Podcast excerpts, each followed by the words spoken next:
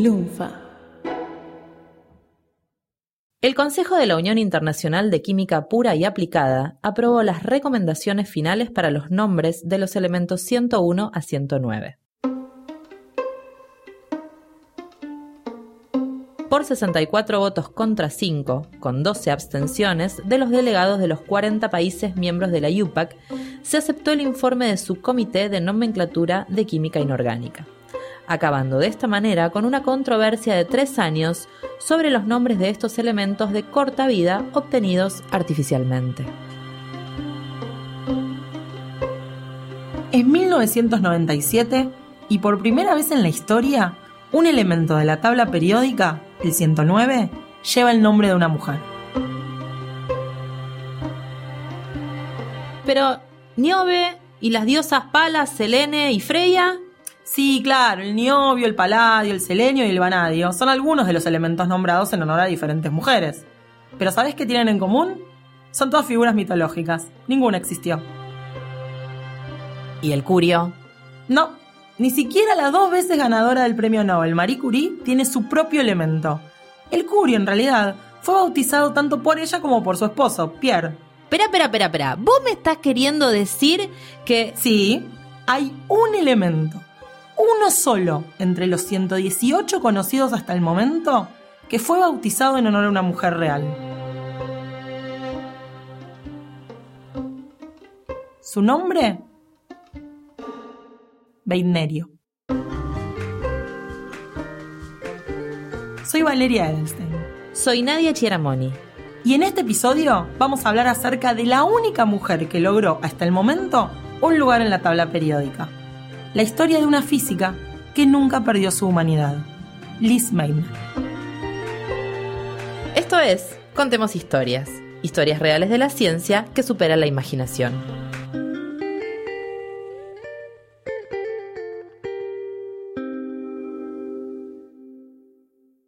Este episodio está auspiciado por Penguin Random House Audiolibros. Ay, por el amor de Bor, no hay forma de que me ponga al día con todos los libros que quiero leer. me parece que estás necesitando entrar al mágico mundo de los audiolibros. ¿Y eso cómo funciona? Mira, es un libro leído por un locutor profesional, o a veces el autor, que lo convierte en audio. ¿Y lo puedo escuchar como, como este podcast? Claro, entonces podés leer mientras manejas, mientras vas al gimnasio. O mientras espero que termine el RMN de carbono. Tal cual entras a contemoshistorias.megustascuchar.com.ar y listo. Eh, ¿Cómo? Ay, perdona, no lo escuché, estaba con un audiolibro. Asunto que requiere actuar. Ese fue el comentario que escribió el presidente de los Estados Unidos, Franklin D. Roosevelt, al margen de la carta que Albert Einstein y Leo Szilard le enviaron en 1939. Actuar fue crear un proyecto, su nombre en clave, Manhattan. Y su objetivo, desarrollar una bomba nuclear antes que Alemania. En la carta, Einstein y Szilard explicaban que el uranio podía convertirse en una nueva e importante fuente de energía y que existía la posibilidad de que el régimen nazi intentara desarrollar una bomba atómica. El proyecto liderado por el físico Julius Oppenheimer y el general Leslie Groves, incluía muchos científicos relevantes como Enrico Fermi, Richard Feynman y Niels Bohr. En 1943, la física Liz Meitner fue invitada a sumarse. Rechazó unirse al proyecto. No voy a tener que ver con bomba, ¿eh?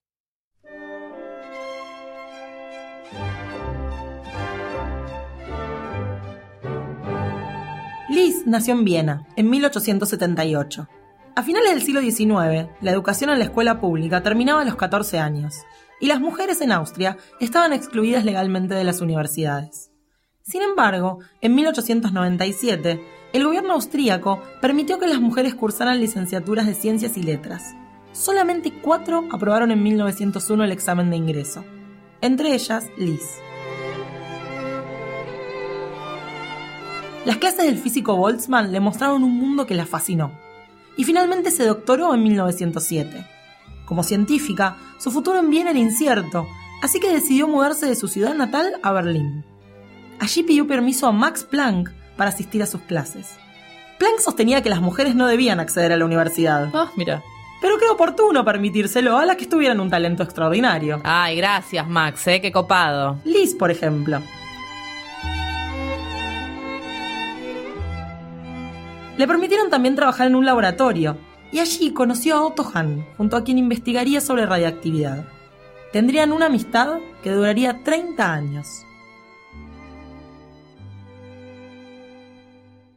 En 1912 se construyó el Kaiser Wilhelm Institute para Física, precedente de los famosos institutos Max Planck. Recibieron una oferta desigual. Para Hahn, un puesto de joven científico, y para Liz, una colaboración gratuita.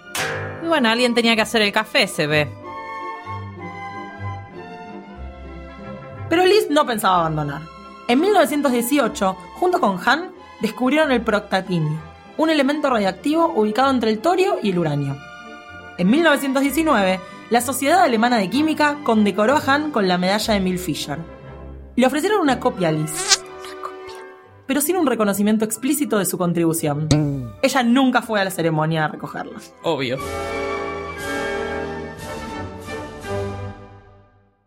En 1920, aunque lo publicó en 1923, Liz descubrió lo que se conoce como el efecto Meitner. ¿En serio? ¿Le pusieron el nombre de ella? No, mentira. Se Oh. conoce como efecto Auger, porque el francés Pierre Auger lo descubrió dos años después, en 1925. Pese a ser ignorada una y otra vez, todo indicaba que Liz sería una de las grandes figuras de la física moderna. El dúo que formaba con Hahn era casi tan bueno como las salchichas con puré.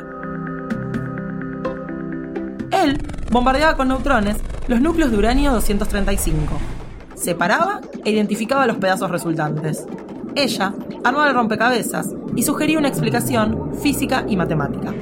Bastante más que hacer café, ¿eh?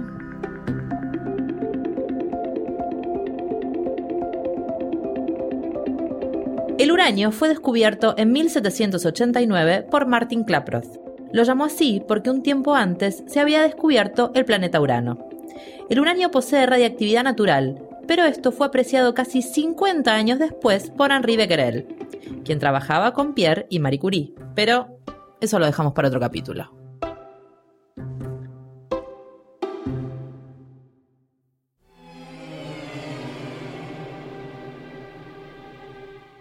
En 1933, con la llegada de Hitler al poder, la situación empezó a ponerse brava para Liz, que provenía de una familia judía.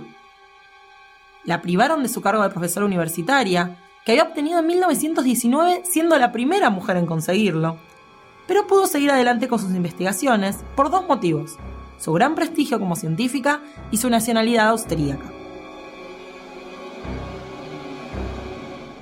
Para esa época, el físico italiano Enrico Fermi aseguró que existían elementos nuevos más allá del uranio, el más pesado hasta ese momento. Se agregó al dúo un integrante más, Fritz Strassmann. Entre todos, lograron confirmar la existencia de los elementos transuránidos.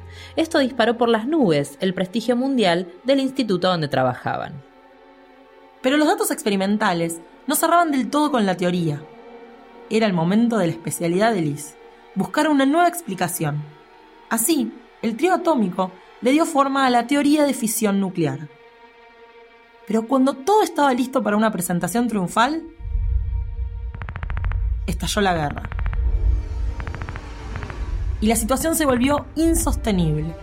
Alemania anexó a Austria en 1938 y Liz tuvo que escapar yendo a parar a Estocolmo. Desde allí, siguió en contacto con Hahn por medio de cartas. Ambos se reunieron en secreto en Copenhague para planificar nuevos experimentos que darían suficiente evidencia como para respaldar la teoría de la fisión nuclear. Los experimentos se realizaron en el laboratorio de Hahn en Berlín y se publicaron en enero de 1939. No hay ni una sola referencia a Liz en ese trabajo. Poco tiempo después, Liz publicó en la revista Nature la explicación física de estas observaciones junto a su sobrino Otto Frisch y llamó al proceso fisión nuclear.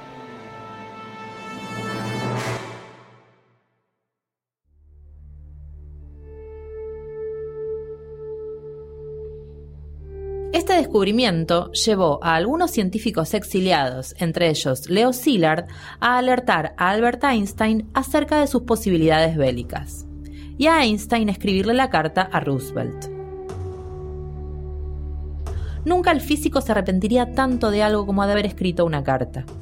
Si hubiera sabido que los alemanes no tendrían éxito en producir una bomba atómica, jamás hubiera levantado un dedo dos años, tres meses y 16 días, les llevó a los integrantes del proyecto Manhattan conseguir su objetivo y producir la primera bomba atómica. El resto es historia. Como tenían que ensayar, eligieron un lugarcito en Nuevo México para detonar a Trinity, una bomba A basada en plutonio, el 16 de julio de 1945. Hoy, en ese lugar, existe un monolito cónico de color negro formado por el silicio resultante de la fusión de la arena a causa del calor provocado por la explosión. En el arsenal de los Estados Unidos quedaban aún dos bombas nucleares, Little Boy y Fat Man, que detonaron en Hiroshima y Nagasaki.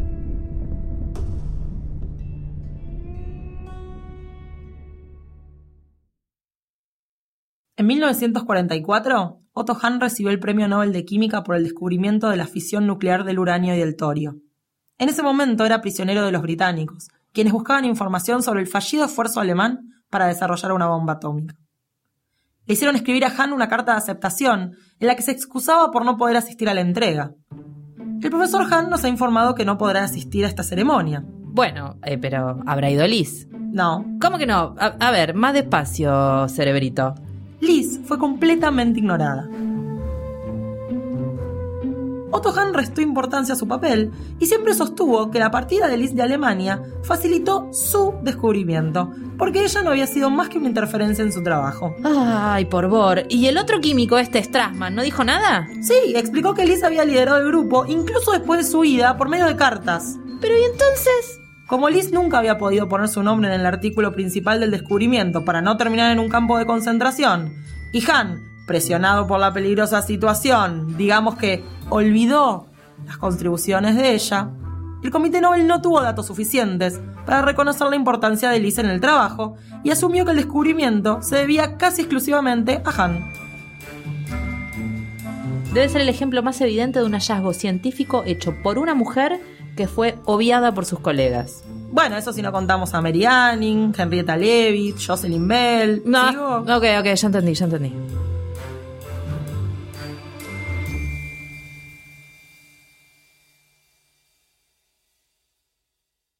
En 1947, Otto Hahn finalmente recogió su Nobel y no mencionó en absoluto los 30 años de colaboración que pasó junto a Liz.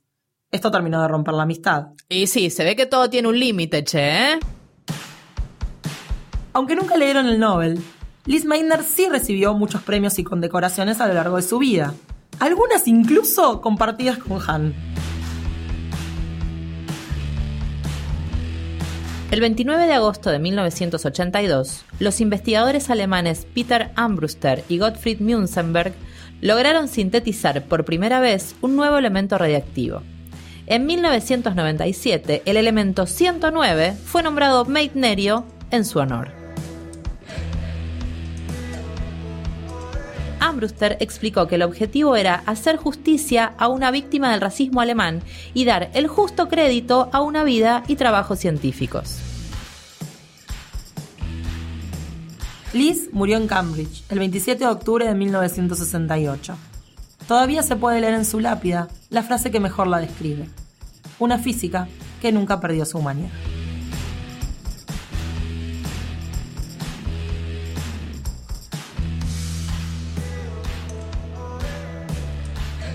Contemos Historias es una producción de Valeria Edelstein, Nadia Chiaramoni y Mariano Payela para Lunfa FM. Podés escuchar todos los episodios en Spotify, iTunes o en tu aplicación de podcast favorita. Pueden seguirnos en Twitter como arroba valearvejita y arroba nschiara. Y no dejes de entrar a lunfa.fm, donde vas a encontrar un montón de otros podcasts increíbles. Gracias por escuchar y compartir.